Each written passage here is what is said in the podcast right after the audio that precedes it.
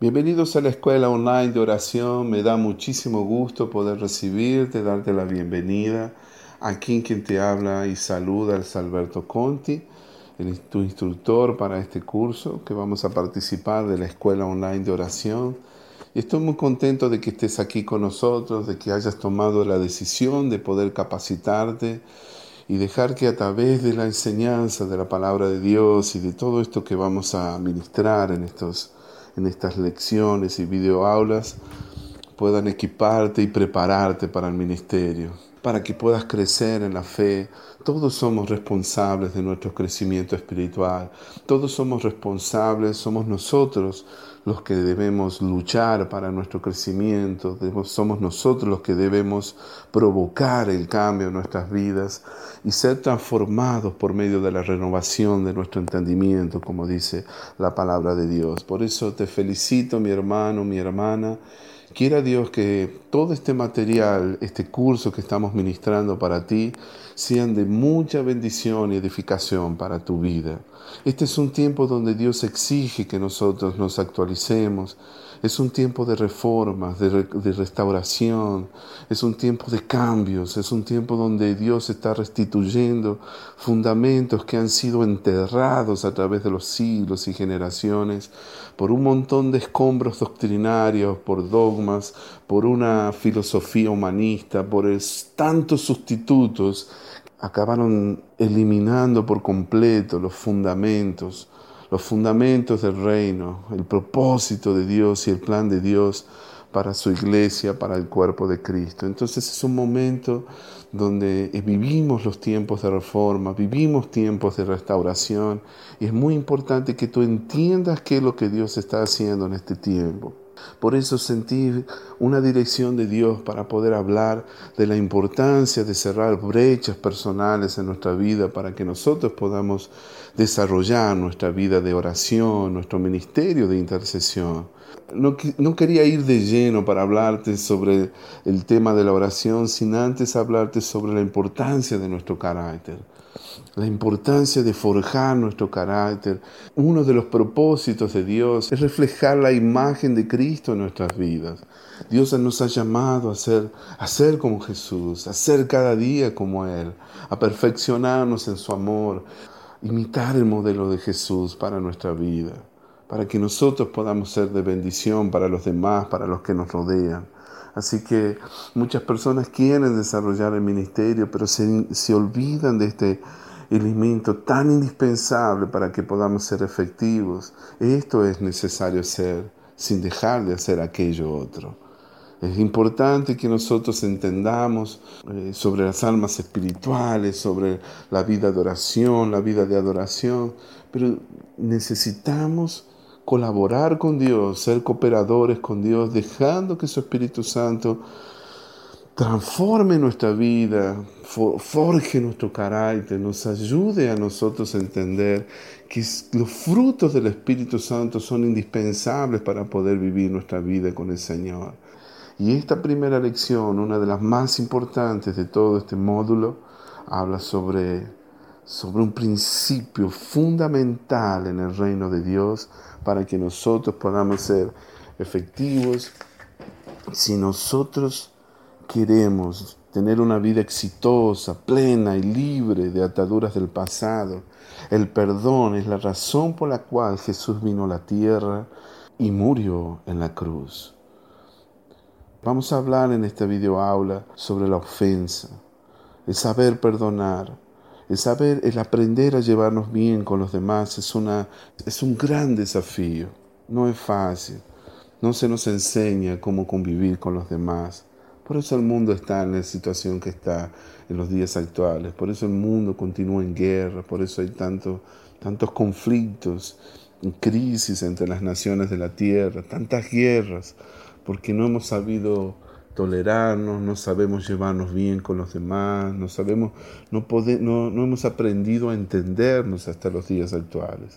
Y el tema de la ofensa es una de las trampas que usa el enemigo para dejarnos fuera del camino.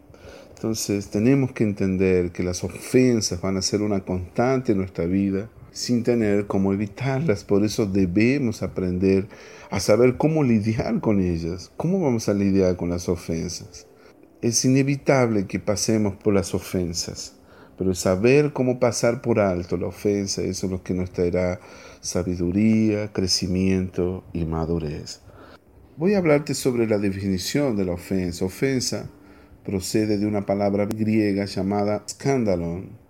Scandalon significa trampa, tropiezo, carnada. Mira qué interesante. Y es una de las trampas que usa Satanás para destruirnos espiritualmente. La ofensa es una trampa del enemigo para envenenar nuestra alma, llenarnos de amargura, hacernos rehén de sus ataques, de sus ardís, de sus estrategias, el llevarnos a un sentimiento de odio que nos consume. Si somos maduros, veremos que Dios transforma las ofensas en un instrumento para impulsar nuestra madurez espiritual, para poder forjar nuestro carácter. Lo veremos así, pero existen muchas personas en el cuerpo de Cristo que caen en la trampa del diablo. Cuando Satanás les pone una carnada, muchas de esas personas terminan mordiendo la, la carnada, se envenenan y luego van muriendo de a poco, porque alguien las ofendió. No supieron perdonar y por eso su alma está atrapada hoy en una cárcel de amargura. Y hoy necesitan ser libres, necesitan de liberación, necesitan librarse de esa cautividad, de seguir siendo rehenes de la ofensa. Por eso en este día necesito hablarte sobre los peligros de no perdonar, sobre los peligros de uno andar arrastrando la ofensa en nuestra vida. ¿Cómo hacemos para perdonar? ¿Cómo hacemos para poder olvidar la ofensa? ¿Cómo librarnos de las ofensas? Quiero decirte aquí también en esta aula que no es el perdón para que tú sepas identificar. Cuando damos lugar a la ofensa, la ofensa se transforma en resentimiento. El resentimiento se transforma en odio, el odio en amargura. Y la amargura va a terminar acabando completamente con tu vida. ¿Qué no es el perdón? El perdón no es tratar de olvidar con tus propias fuerzas lo que sucedió y negar la ofensa. Escucha bien esto. Tampoco es dejar que el tiempo borre lo ocurrido o simplemente ignorarlo. Es imposible que eso suceda. No podemos olvidar nuestras propias fuerzas una ofensa genuina, real, algo que sucedió y que nos hizo mucho daño. Necesitamos de la gracia de Dios. Necesitamos del poder del Espíritu Santo en nuestra vida para poder soltar, para poder librarnos de la ofensa. Necesitamos de Dios para que nosotros podamos pasar por alto la ofensa. ¿Y qué es el perdón? El perdón es una decisión antes que nada. Es decidir que no vamos a vivir prisioneros de la ofensa. El perdón es soltar, es liberar a la persona que nos ofendió, liberar a la persona que nos causó daño, cancelar y perdonar una deuda pendiente de alguien que nos debe. Pero vuelvo a insistir, eso es imposible cuando nosotros no hemos entendido sobre el perdón y la misericordia de Dios. Es imposible perdonar sin la gracia de Dios. Es ahí donde el factor Dios es indispensable para ser libres de la ofensa. Si nosotros entendemos que uno de los tantos atributos de Dios es la misericordia, la benignidad, su gracia, Dios es un Dios perdonador, misericordioso. Hay una promesa que yo me deleito mucho y que me gustaría compartirla contigo, que dice, ¿qué otro Dios hay como tú? Que perdona la maldad y olvida el pecado del remanente de su pueblo Tú no guardas el enojo todo el tiempo porque te deleitas en la misericordia. Tú volverás a tener misericordia de nosotros. Sepultarás nuestras iniquidades y arrojarás al mar profundo todos nuestros pecados. Aleluya, qué hermoso, qué Dios que tenemos. ¿Qué otro Dios puede compararse con nuestro Dios? Y se olvida el pecado, que perdona la maldad, Él se deleita en la misericordia. Dice que nunca más se acuerda de nuestros pecados. Qué hermoso, ¿verdad? Yo me regocijo en ese Dios. Por eso me apasiono cada día más de las cosas de Dios, porque por conocer uno de esos tantos atributos, una de sus características, su esencia, que nuestro Dios es un Dios de misericordia, un Dios que perdona, un Dios que no se acuerda de, de los pecados de sus hijos. Si nosotros deberíamos ser juzgados por nuestros pecados, entonces estamos destinados al infierno. Estamos perdidos. Si Dios tiene esa capacidad de poder hacer eso con nosotros, ¿quiénes somos nosotros para darnos ese lujo de no, de no saber perdonar, de guardar un rencor, de guardar un resentimiento en nuestro corazón por, por las ofensas que nos hicieron? Dios nos dio un ejemplo a través de su Hijo Jesús. Todo lo que le hicieron a Jesús, todo el dolor y sufrimiento que padeció, por lo que padeció, dice la palabra de Dios, por los sufrimientos de Jesús. Él aprendió a obediencia. Él aprendió obediencia. ¿Qué ejemplo tenemos en Jesucristo?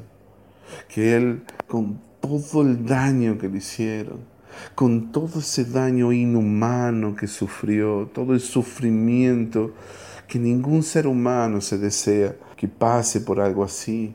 Él vivió por todas esas cosas, sin embargo, él fue capaz de perdonar. Una de sus últimas palabras fueron, Padre, perdónalos, porque ellos no saben lo que hacen. Oh, aleluya. Padre, perdónalos, porque no saben lo que hacen. Qué gran amor. Qué gran amor incomparable, inexplicable, increíble es el amor de Dios. Ese es el amor que hemos conocido. Debemos ser imitadores de aquel que lo dio todo por nosotros, para que nosotros podamos ser instrumentos efectivos en su reino. Que tú quieres ser un intercesor y no has aprendido a perdonar, tienes un problema. Y es por eso que hoy vengo a hablarte sobre ello. Amén, querido. En cada sección voy a hablarte sobre cómo la ofensa se manifiesta cuando soy yo el que ha ofendido, cuando nosotros estamos ofendidos con Dios, cuando muchas veces nos ofendemos por nuestros propios errores, cuando la ofensa es causada por los demás. Y voy a hablarte sobre Jesús, la roca de la ofensa y piedra de tropiezo para los desobedientes. En esta próxima sección voy a hablarte sobre cuando somos nosotros los que debemos pedir perdón a los demás por las ofensas que hemos cometido. Te voy a contar un poco de mi historia, quizás pueda servirte. Hace mucho tiempo atrás, cuando fui joven, uno de mis, siempre tuve el deseo de mi corazón de servir a Dios, de poder servirle con pasión y entusiasmo, de dedicarme a la obra, de ser un misionero diferente, fuera de lo común. Eh, siempre fui impactado por la vida de grandes misioneros como David Livingstone, George Mueller, el misionero Adoniran Jackson, que llevó el conocimiento de Dios para lugares como Birmania. Fui impactado por la vida de, del misionero William Carey, llevó el Evangelio para las tierras de India. Fui muy influenciado por la vida del misionero David Livingstone, que llevó el conocimiento de Dios y la luz de Jesucristo para el continente africano. Fue un pionero. Siempre, siempre fui impactado y fui influenciado por la vida de esos hombres de Dios. Esos son como estrellas que brillan en el firmamento y son un modelo y una inspiración para muchos hijos de Dios. Siempre quise ser un pionero, imitar su ejemplo. siempre quise realizar una grande obra para Dios, una gran obra que pudiese agradar al Señor. Y mi empeño de querer agradar, de edificar una obra para Dios, muchas veces fui llevado por el entusiasmo, por la emoción, pero sin, sin sabiduría por ejemplo, me costaba mucho durante mi ministerio poder obedecer reglas, normas. Siempre quise, quise, cuando tenía un objetivo, tenía una meta, quería llegar, quería lograrlo. y llegar a todo costo. En mi juventud, en mis primeros años como misionero, cometí muchísimos errores y uno de los cuales era el ser demasiado independiente. Me costaba mucho someterme a la autoridad. Muchas veces veía las autoridades, a las personas, a mis líderes como personas que estorbaban tenía que consultar, me hacían perder tiempo, yo tenía un, objetivo importante y yo creía en mi corazón que Dios tenía prisa para que su reino fuese establecido, para que el Evangelio sea predicado, para que las buenas nuevas alcancen a los perdidos. Y a veces en mi ignorancia, en mi falta de conocimiento, mi falta de preparación, eso me hizo cometer errores graves.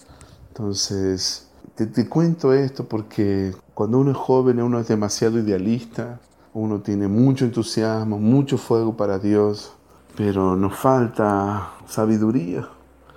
En esa falta de preparación, en ese tiempo en que nosotros estamos edificando para Dios, lamentablemente en nuestro propio impulso, en nuestras propias fuerzas, llegamos a cometer errores que ofenden a los demás, que hacen daño a los otros, que acaban siendo piedras de tropiezo, terminamos siendo un tropiezo para los demás y sin quererlo, sin desearlo, terminamos ofendiendo a personas muy queridas, y principalmente aquellos que están cerca de nosotros. Muy joven, ya con pocos años sirviendo al Señor, ya me convertí en pastor y ya estuve pionerando una obra en el nordeste de Brasil. Y lamento contarte, pero en ese tiempo cometí muchos errores y terminé ofendiendo a mucha gente sin quererlo, sin desearlo. Mi falta de preparación, mi falta de experiencia hizo mucho daño a otras personas por, no, por, por ser guiado por mi entusiasmo, por mi pasión, por, por ese fuego que me consumía. Yo no conseguía comprender a los demás y algo, un requisito indispensable para todo líder, para toda persona que se aventura para hacer la obra de Dios es que, nada podemos hacer sin el amor de, de Dios. Sin amor nada es. Sin misericordia nada somos. Sino misericordia quiero, dice el Señor, y no sacrificio. Te cuento esto porque es el error que, que han caído muchos hombres de Dios, muchos hombres y mujeres de Dios en su, con sus buenas intenciones acaban haciendo daño a la gente. Por eso necesitamos nosotros entender todo el consejo de Dios. Necesitamos de los hombres sabios que nos ayuden para que nosotros, en nuestra buena intención de querer edificar la obra, no terminemos siendo piedra de tropiezo y de escándalo para los demás. Gracias al Señor eh, que el tiempo pasó, pero te cuento esto porque hubo un momento de mi vida cuando yo me di cuenta, cuando se me cayeron las escamas de mis ojos, cuando me di cuenta de todo el mal que estaba haciendo, cuando llegó la corrección para mí, de que no era, no podía continuar de la forma en que yo estaba ejerciendo mi liderazgo, la, el estilo de liderazgo era demasiado duro, demasiado, demasiado inmaduro, demasiado joven en mis decisiones y en mi forma de, de pensar. Entonces, como consecuencia, eso acabó generando una corrección en mi vida. En fin, te cuento todo esto para que entiendas que cuando yo me di cuenta de todo el daño que estaba haciendo, tuve que me puse a orar desesperadamente, le pedí a Dios por un cambio, por una transformación en mi vida y tuve que, que pedir perdón a los demás para poder continuar con lo que estaba haciendo. Escucha bien lo que dice la palabra de Dios. Si traes tu ofrenda al altar y allí te acuerdas que tu hermano tiene algo contra ti, deja allí tu ofrenda delante, del altar y ve y reconcíliate primero con tu hermano y entonces vuelve y presenta tu ofrenda. Mateo 5, 24, 25. En Lucas 17, 1 dijo Jesús a los discípulos, es imposible que no vengan tropiezos, imposible que no vengan tropiezos, más hay de aquel por quien viene. En ese periodo yo tuve que reconocer que estaba haciendo un tropiezo, para los demás, principalmente para mis hermanos, mis colaboradores, las personas de mi equipo con quien trabajaba. Entonces tuve que, entender y reconocer, yo continuaba con esa actitud, yo iba a continuar haciendo mucho daño, iba a causar un gran daño para la obra de Dios. Así que pasé por ese proceso de arrepentimiento, de transformación. Pensé que yo era, inclusive, estaba haciendo bien las cosas, pero sin querer me estaba comportando como un Saulo de Tarso, todo lleno de, comprometido y consagrado a mi visión, sin sabiduría, sin un entendimiento del propósito de Dios para lo que Dios quería de mí. Debía reconocer que yo estaba siendo muy maduro y comportándome como un niño inmaduro en las cosas que hacías. El tiempo pasó, yo hice, tuve que hacer una actualización para mi ministerio, tuve que, detenerme, parar un poco, reflexionar, sentarme en el banco, reflexionar sobre todo, todo lo que había sucedido y tuve como que, comenzar de nuevo. Así fue que fui a un instituto bíblico, comencé este, a prepararme mejor, comencé a estudiar más la Biblia, a leer libros que me hicieron mucho bien, comencé a acercarme a algunos mentores y todo eso me ayudó para que yo pueda tomar victorias importantes en mi vida y para que mi carácter sea forjado y para que Él pueda reflejar la imagen del Señor en mi vida. Y te voy a contar una experiencia muy interesante, cómo es importante esto, ¿no? Y cómo esto, cuando tú te das cuenta, cuando tú te arrepientes, cuando tú te reconcilias con tu hermano, cuando tú pides perdón por tus ofensas, eso trae unos beneficios increíbles en tu vida. Es como que se abren los cielos, comienzas a andar con cielos abiertos en tu vida. Hubo una vez donde, muchos años después, después de darme cuenta de todo eso que había pasado, de esa experiencia de transformación, de quebrantamiento en mi vida, tuve la oportunidad de participar como como uno de los ponentes en un retiro espiritual y donde me habían llamado para poder compartir, una, dar una conferencia en un retiro espiritual muy importante donde se iban a reunir muchos de mis hermanos e inclusive colegas de ministerio en el cual en el que yo me inicié como siervo de Dios y como misionero. Cuando llegué al retiro, cuando, cuando llegué al local, me di cuenta que en el retiro había muchos hermanos, muchos antiguos líderes, que, hermanos fieles, queridos, que estaban participando ahí de este retiro espiritual. Y bueno, ellos se me iban a tener que escuchar. Así que me sentía muy incómodo ante esa situación porque yo, eh, el, el hecho de verlos, de volverlos a ver, eso me trajo una, como una incomodidad en el espíritu. Me puse a orar desesperadamente, me fui a mi cuarto, me arrodillé. Y el Espíritu Santo me mostró lo que debía hacer antes de ministrar la palabra. Recuerdo muy bien que el día, de, el día donde, que me tocaba, inclusive me pusieron al final del retiro para poder cerrar el retiro con una palabra sobre el Espíritu Santo, sobre el poder sobrenatural de Dios.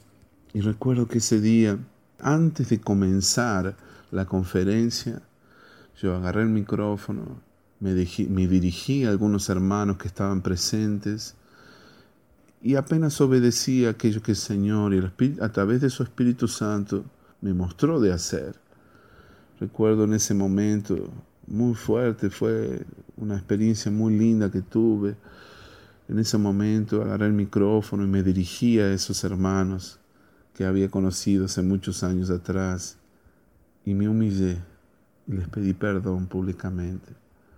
Le digo, hermanos, no puedo comenzar esta, esta palabra, esta conferencia, esta aula bíblica que voy a compartir con todos, si no reconozco públicamente de que yo ofendí a algunas personas que están aquí. Y, y Dios me dio esa oportunidad. Recuerdo que fue un momento tan lindo porque las personas que estaban allí presentes ni se imaginaban ni se esperaban que yo iba a hacer algo así. Había pasado muchos años, muchos años y probablemente algunos ya habían olvidado, pero recuerdo que cuando yo tomé esa iniciativa, le pedí después a todos que nos abrazáramos y, y nos diéramos un abrazo, que oráramos los unos por los otros. Mi hermano querido, te voy a contar algo, tú no te imaginas la unción y la presencia de Dios que vino después de ese, de ese paso, de ese acto de fe. Fue algo tremendo, nunca me olvido de ello. Fue una de las experiencias más lindas que tuve en mi vida y puedo darte testimonio que cuando uno obedece a Dios, que cuando uno es movido por el amor de Dios, tú puedes contar con toda la unción del Espíritu Santo y vas a ver a Dios usándote de una forma sin igual por el hecho de haber sido obediente a Dios. Por eso, mi hermano, yo te puedo dar testimonio de que cuando uno anda en amor, cuando uno camina en el amor de Dios y cuando uno cierra la brecha de la ofensa, tú puedes contar con el respaldo de Dios para todo lo que tú quieras hacer. Ese fue uno de los días más lindos que tuve en mi vida y sucedió hace poco tiempo, no fue hace mucho, fue, fue hace unos tres o cuatro años atrás, estamos en 2018 y yo te estoy compartiendo esta, esta lección, esta videoaula, justamente este, hace unos tres años atrás que, que tuve esa experiencia tan hermosa. Después de, de, la palabra que compartimos para los que estaban allí presentes, el Espíritu Santo se, de, se derramó, restauró tantas vidas, jóvenes, hermanos queridos que estaban allí, que fueron tocados por el poder de Dios. Amén, querido. Entonces no permitas que la ofensa Mucha gente, muchos, muchos cristianos y líderes, hombres de Dios, hablan sobre la ofensa, sobre el perdón, pero muchas veces me, me, llama la atención que se toca muy poco el tema cuando somos nosotros los causantes de la ofensa. Y sin duda, antes de que tú estés ofendido por alguien que te haya hecho daño a ti, tú debes eh, chequear tu corazón, examinarte a ti mismo, eh, mirarte adentro para ver si no, por casualidad no hayas tú sido el que has ofendido a los demás. Amados, nosotros somos, hemos sido, sido llamados a ser ministros de reconciliación. La Biblia dice también, bienaventurados los pacificadores, porque ellos serán llamados hijos de Dios, Mateo 5.9. Y en 2 de Corintios y todo esto proviene de Dios, quien nos reconcilió consigo mismo a través de Cristo y nos dio el ministerio de la reconciliación. Nos dio el ministerio de la reconciliación. Mira qué, qué responsabilidad tenemos. Esto quiere decir que en Cristo Dios estaba reconciliando al mundo consigo mismo sin tomarles en cuenta sus pecados y a nosotros nos encargó el mensaje de la reconciliación. ¡Qué tremendo! Somos embajadores en nombre de Cristo. Y como si Dios le, le rogara a ustedes por medio de nosotros, en nombre de Cristo, le rogamos, reconcílense con Dios. Aleluya. Somos ministros de reconciliación.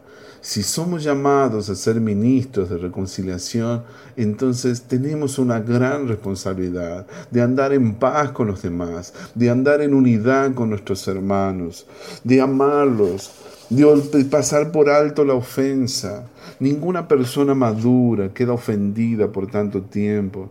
Personas que han aprendido, que conocen su identidad, que saben quiénes son en Cristo Jesús. Es imposible que vivan continuamente ofendidos o atados por las ofensas. Amén, mi hermano. Por eso en este día yo te llamo a hacer, asumir tu rol como agente de paz, como pacificador, porque aquellos que son pacificadores serán bienaventurados y serán llamados hijos de Dios. Amén, querido. Así que si por casualidad hasta el día de hoy no has tenido el valor, el coraje, las agallas de pedir perdón a las personas que han ofendido, tus oraciones van a ser bloqueadas por tu falta de perdón o por tu por a tú mismo haber sido una piedra de tropiezo. Todos aquellos que se transforman en piedras de tropiezo para los demás tienen un final fatídico y un destino trágico. Tú no quieres ser parte de eso, ¿verdad? Por eso, corre, mi hermano. Si tú has ofendido a alguien, chequea tu corazón, pídele al Espíritu Santo que te revele y pídele que el Señor te dé el valor. Muchas personas no piden perdón a los demás por, por orgullo porque no tienen el valor de, asumir sus errores, no se animan a dar el paso de fe, de, reconocer que fallaron y, y, de acercarse a la persona a quien han ofendido a pedir perdón.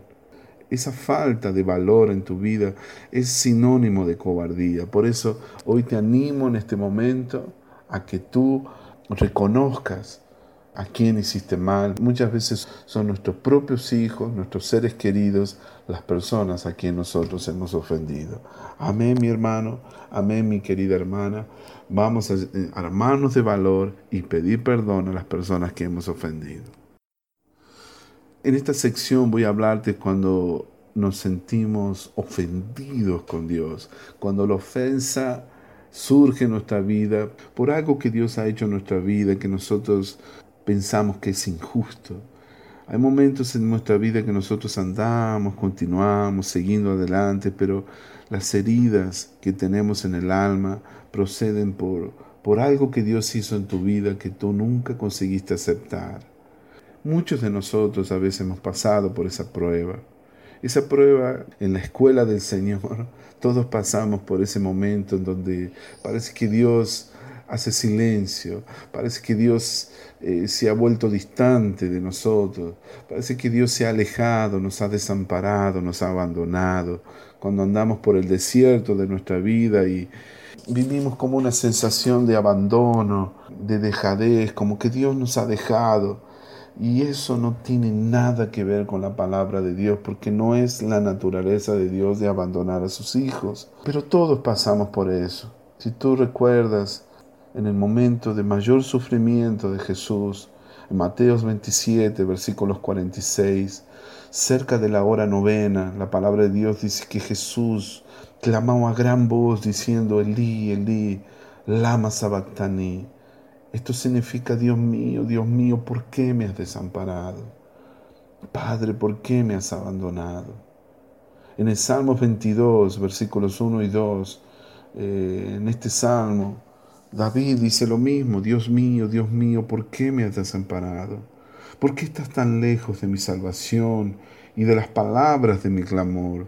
Dios mío, clamo de día y no respondes, clamo de día y de noche. Hay momentos en nuestra vida donde parece que como que los cielos se cierran, parece que de repente como que nos hemos desconectado de la bendición de Dios. Y eso, lógicamente, si nosotros no tenemos eh, la gracia, la madurez espiritual para poder entender esos momentos, nosotros podemos llegar a alejarnos de Dios. Porque nosotros pensamos que Dios se ha alejado de nosotros.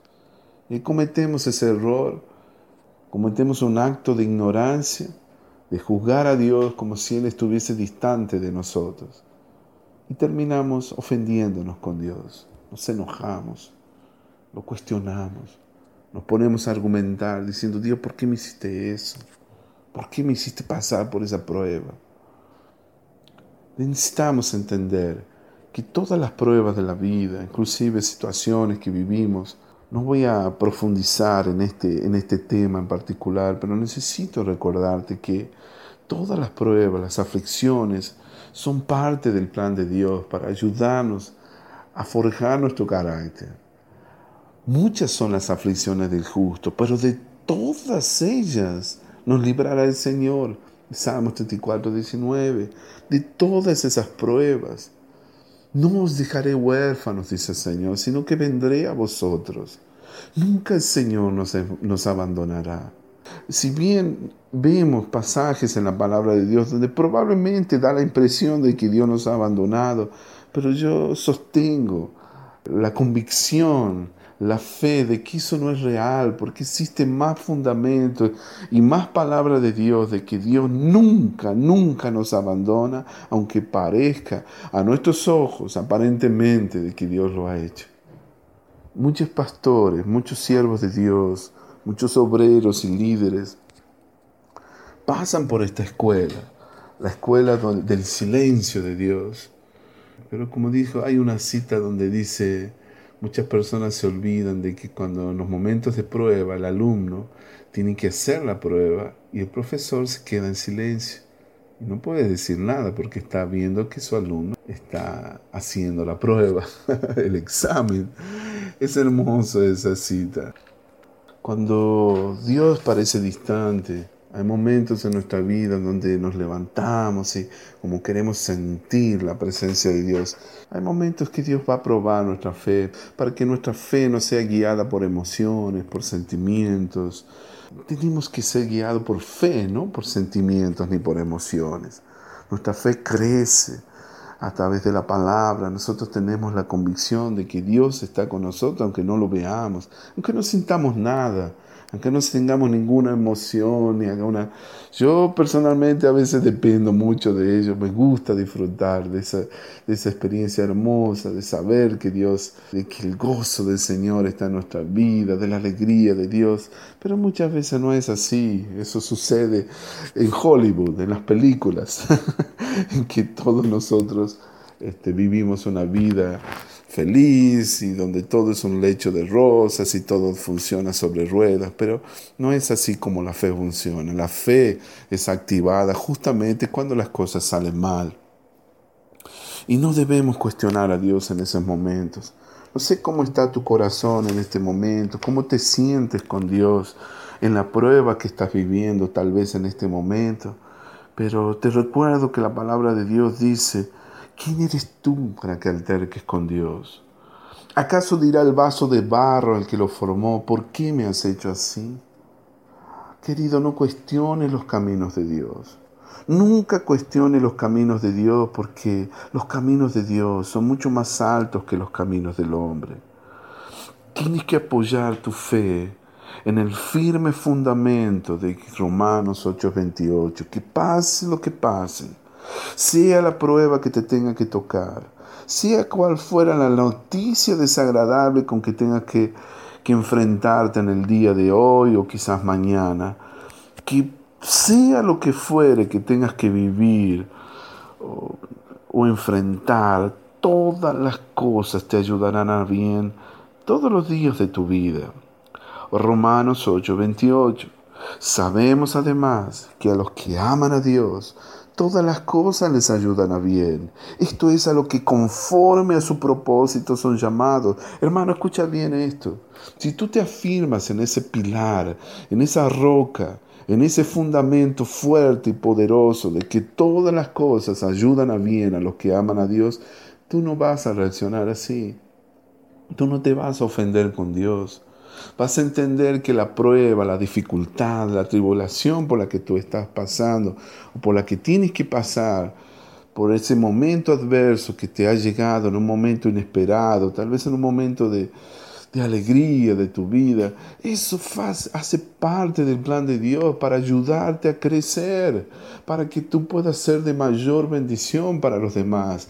Recuerda que al que mucho se le haya dado, al que mucho se le haya confiado, mucho más se le demandará. Y muchas veces Dios nos hace crecer a través de esta, de esta escuela, de estas pruebas, de estos exámenes que son inevitables que impulsa nuestro crecimiento espiritual. Dios necesita de personas maduras que sean capaces de poder beneficiarse del alimento sólido, de la carne.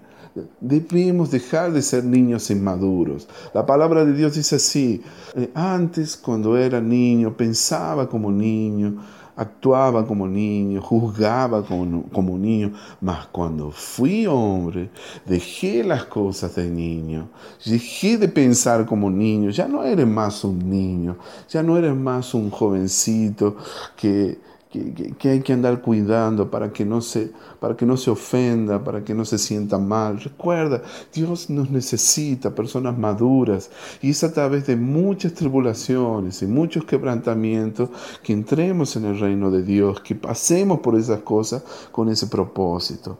Amén, mi hermano. Así que no se ofenda con Dios, no juzgue a Dios y nunca piense que Dios le ha abandonado. Te voy a recordar algunos pasajes para para que caiga por tierra ese pensamiento de que a veces Dios se pone distante. Uno de los tantos atributos y características de nuestro Dios es que Él es un Dios muy presente, que nunca nos dejará ni nos abandonará, nunca nos desamparará. Jehová va delante de ti, Él estará contigo, Él no te dejará ni te desamparará. Por eso no temas, hijo, ni te intimides. Josué capítulo 1, versículo 5, nadie te podrá hacer frente en todos los días de tu vida, porque así como estuve con Moisés, yo estaré contigo, no te dejaré ni te abandonaré. Hebreos 13, 5. Hebreos 13:5 dice así, Él dijo, yo no te dejaré ni te desampararé, no te desampararé ni te dejaré, aleluya. Jesús dijo, no os dejaré huérfanos, vendré a vosotros. Mateos 28:20, y aquí yo estoy con vosotros todos los días hasta el fin. Así que, ¿qué es eso de usted pensar que Dios le ha abandonado? ¿Qué es eso de andar ofendido con Dios? De andar enojado con Dios por sus tratos, por sus formas extrañas de hacer las cosas. Amado, vas a tener que entender y asumir que nuestro Dios procede de formas diferentes. Él procede de formas totalmente contrarias a nuestra mente. Él es un Dios creativo. Y Él no quiere que lo pongamos nunca en un molde. Él se resiste a que nosotros hagamos un molde de cómo Dios tiene que ser las cosas. Jamás vamos a entender la mente de Dios. Jamás vamos a entender cómo Él se mueve. Un día lo hace de una forma, otro día lo hace de otra forma. Así como son de altos los cielos de la tierra, así son los caminos de Dios, mucho más altos que los caminos del hombre. Así son mucho más altos los pensamientos de Dios que los pensamientos del hombre. Amén. Por eso no se ofenda con Dios. Las cosas que hace Dios tienen un propósito, tiene un propósito divino. Y Dios sabe cómo tratarnos a cada uno de nosotros de manera individual. Recuerda que este principio es infalible. Todas las cosas ayudan a bien a los que aman al Señor. Todas las cosas contribuyen a bien a aquellos que aman al Señor. Gloria a tu nombre. Así que, mi hermano, en el nombre de Jesús, te, animo hoy a librarte de la ofensa con Dios. No ande ofendido con Dios. Nunca se enoje con Dios. Él tiene sabiduría y Él sabe cómo proceder. Él sabe lo mejor para nosotros, qué es lo que está delante de nosotros. Amén, mi hermano, en el nombre de Jesús. Vamos a cerrar la brecha de la ofensa. Esta es la primera parte. Te invito a escuchar la segunda parte de esta lección.